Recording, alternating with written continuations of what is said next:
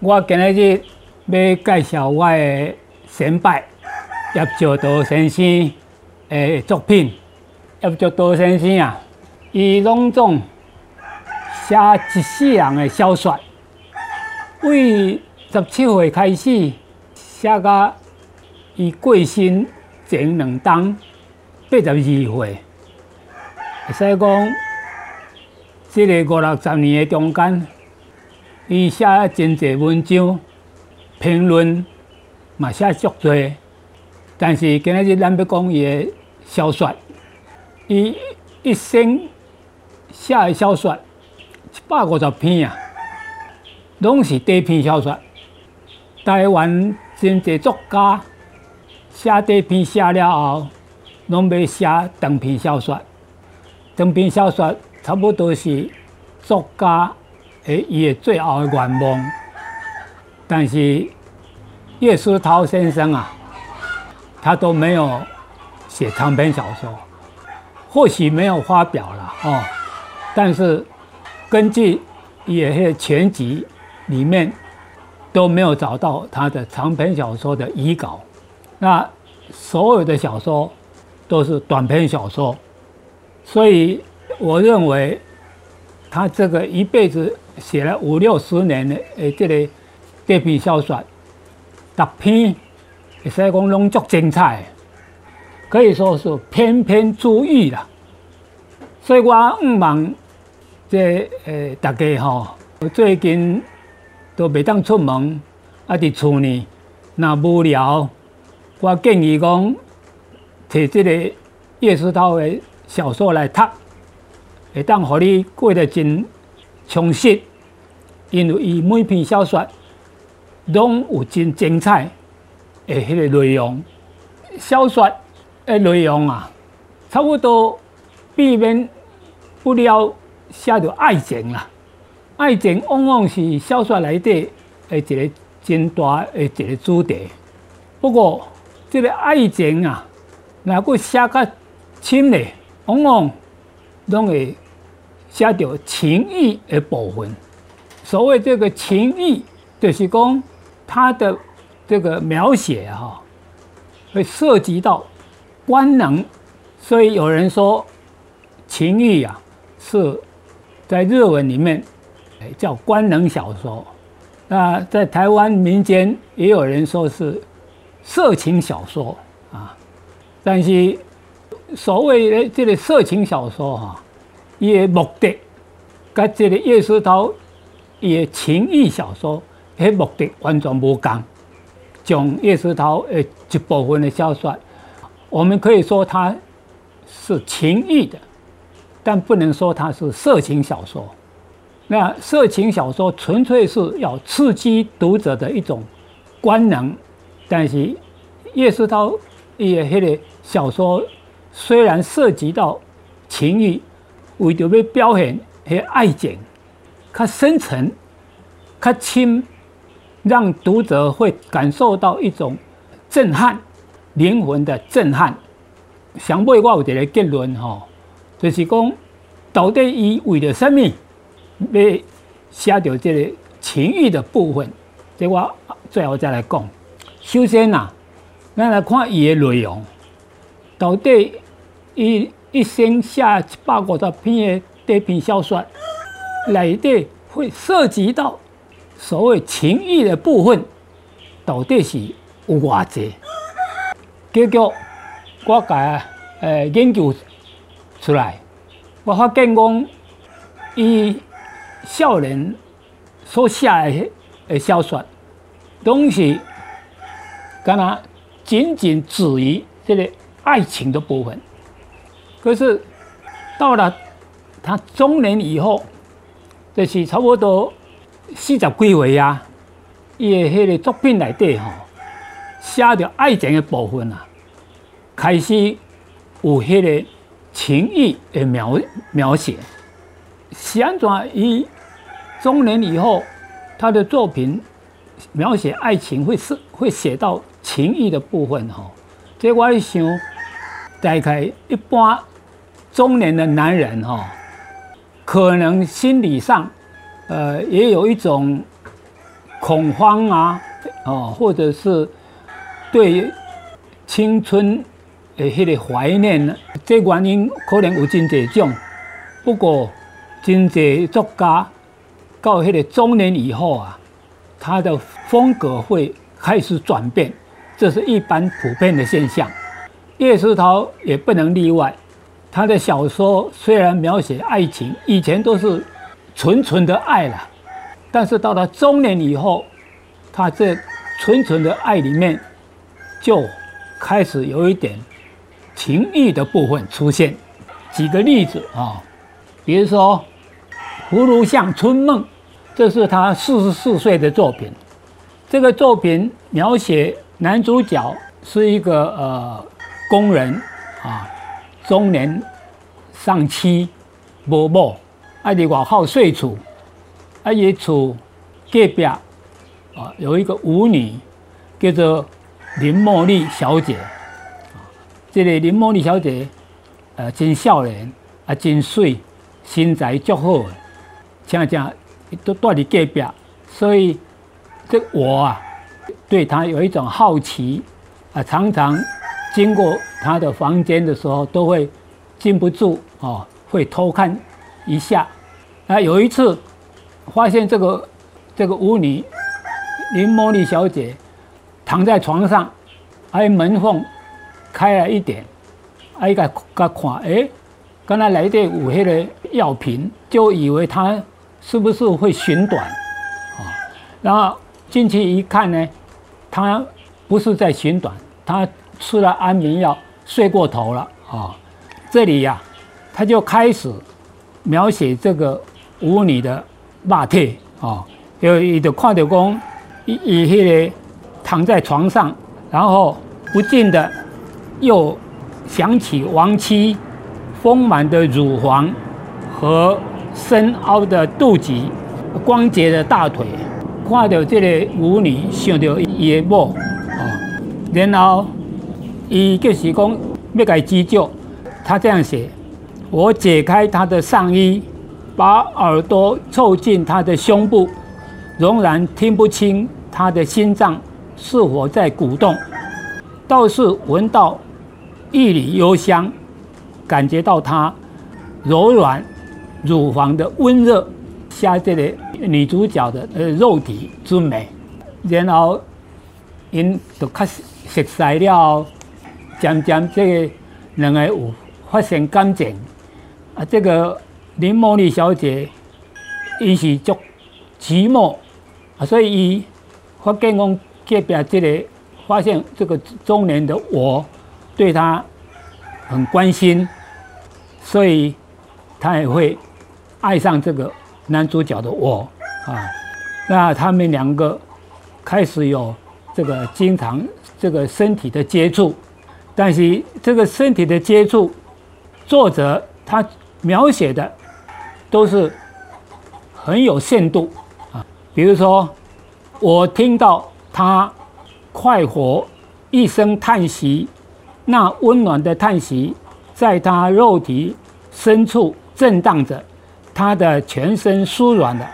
我和他并肩坐在床沿，他依偎在我身旁，这样的女人。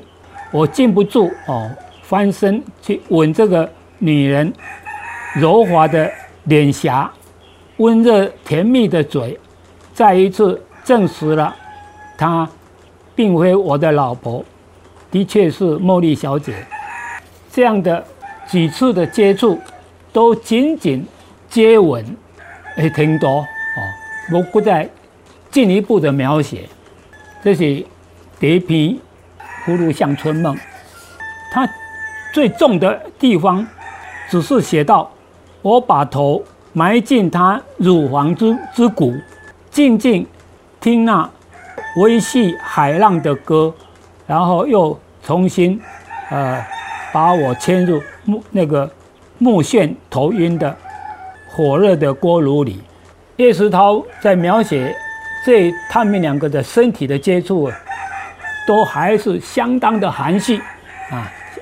第二篇这个《斋堂传奇》，同样就是在四十五岁，他也是到中年时候的呃这个作品。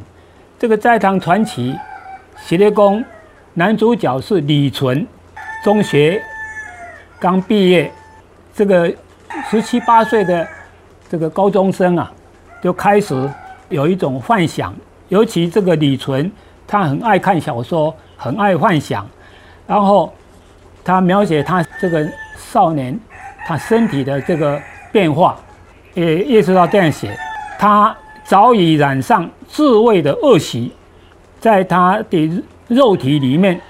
形成的朦胧的性欲，日夜折磨着他，使他寝食难安。这是你讲这个少年、高中生开始有一种对自己的那种自卫的行为有一种不安，然后他到斋堂去看一些色情的小说，可是也没有机会有什么行动，他只是看着那个。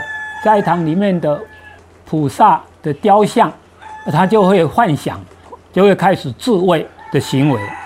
像这样一个少年，他认识了这里面的斋姑，这个斋姑，这个女主角啊，叫做崩寿丁。这个其实她很年轻，一起参因因老母在这个斋堂在咧食菜。啊，因老母贵姓了后，由他来在主持这个在斋堂。这其实他只有一个人，早晚要诵经。啊，他已经注意到这个斋堂的这个院子里、佛堂里，常常有一个少年出现。这个少年呢，就找机会，他们两个就认识了。认识了以后，就开始。发生感情了，里面这样描写：这个女孩子说：“哦，我一直在等着你。从我们初次见面的那一天开始，这个方素贞，这个斋姑啊，我呢开始对这个少年有有迄个兴趣的嘞。然后他们两个就手牵手，身体靠在一起。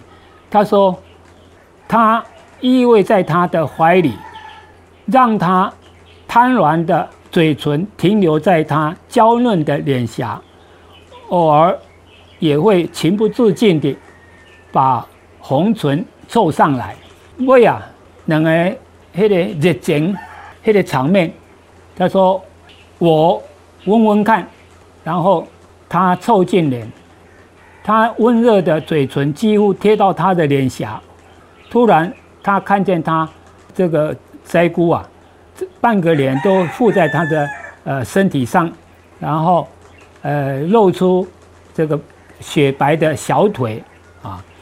斋堂传奇，一个十七八岁的高中毕业生跟一个呃成熟的小姐，这种两个人邂逅，这个身体上的这个描写也是仅仅止于一种啊接吻的呃程度，所以我说。这个中年的叶思涛啊，他的爱情虽然是跨一大步在描写肉体的部分，可是呢，还是相当的保留。到第二阶段，叶思涛差不多六十岁的这个阶段，哎，我发现到了第二阶段呢，他对这个情欲的描写啊，跨了一大步。比如说，这个呃，女朋友。Emil 这一篇是他六十二岁的作品。男主角当国校的这个助教，在日记时代啊。女主角是这个林秀美，他们在同样同一个学校任教，两个都是助教，都是在日据时期，已经战争已经到了末期了。两个人都是这个所谓日日据时代的那个助教啊。就是代用教员了哦，因为他只有高中毕业，那两个都是高中，一个是台南二中，一个是台南女中毕业，那两个同事的同事，可是呃，这个我啊很积极的啊，常常送花给这个林这个林秀美啊，有时候还要还会写诗送给她，那这样的呃一步一步的。这个进攻林秀美。那林秀美呢，她也很喜欢这个同这个我，可是呢，林秀美啊已经订婚了。那订婚是他家里做主的，不是他自己愿意的。可是他又不敢反抗那种呃社会的习俗，所以他内心在偷偷的爱着我。然后他们这个呃两个人身体的接触啊，叶世涛啊就哦这样的描写，我抓住了他的手，紧紧贴住了我发烧的脸颊。我觉得他的爱抚不是恋人的，好好像在安慰我这个弟弟一样的。难道他对我的爱只是姐弟之情吗？这也很有可能。但是我一股冲动，用力抱住了他。而且哪来的勇气？一只手，这个呃伸出来，抚摸了他的乳房。我的手渐渐地滑落到他柔软的下腹，快要到达那三角地带。这篇小说，他们身体的接触就已经抚摸，从乳房抚摸到他的呃下腹，然后呢，停止在。三角地带没有进，没有攻进去，这个已经比刚刚第一个阶段，第一个阶段只是接吻，描写接吻，第二个这个阶段又进入一步抚摸乳房，到了这个快要到达那个呃三角地带，在同一个阶段，这个有一篇二姑我和义旦，也是六十这个六十四岁的呃作品。那呃，这里面男主角还是我，也一样的是台南二二中毕业的。呃，这个二姑二姑，因为呃她的未婚夫啊被抓了，被这个日本的这个特高抓走，所以他隐居在斋堂。那么呃日本人呐，请这个二姑啊来开了一个呃国语讲习所。那就请我去当这个啊讲师。那这个在国语讲习所有一个学生啊，叫杨银妹。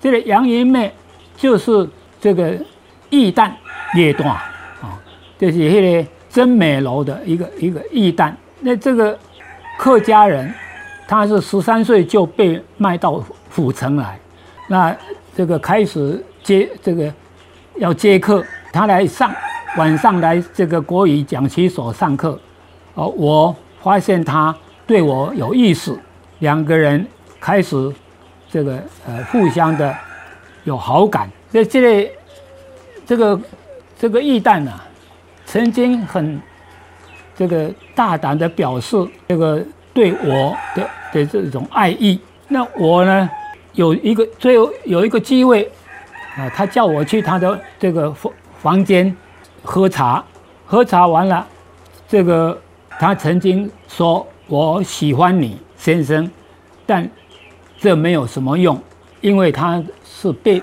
他的身份是被被卖的，所以他只是说我喜欢你。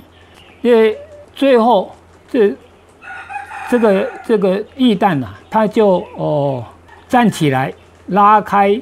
这个窗，这个后窗，让雨飘进来，然后他用清冷的高音唱那个日本的这个歌谣给我听。这篇的小说都没有再进一步的发展，只是说他用歌声来表示他的爱意、爱情。所以我发现，这个叶世涛啊，在这个六十岁的这个阶段，他虽然比第一阶第一个阶段。中年四十岁的阶段，稍微大胆的描写，可是呢，还是有限相当的这个保守。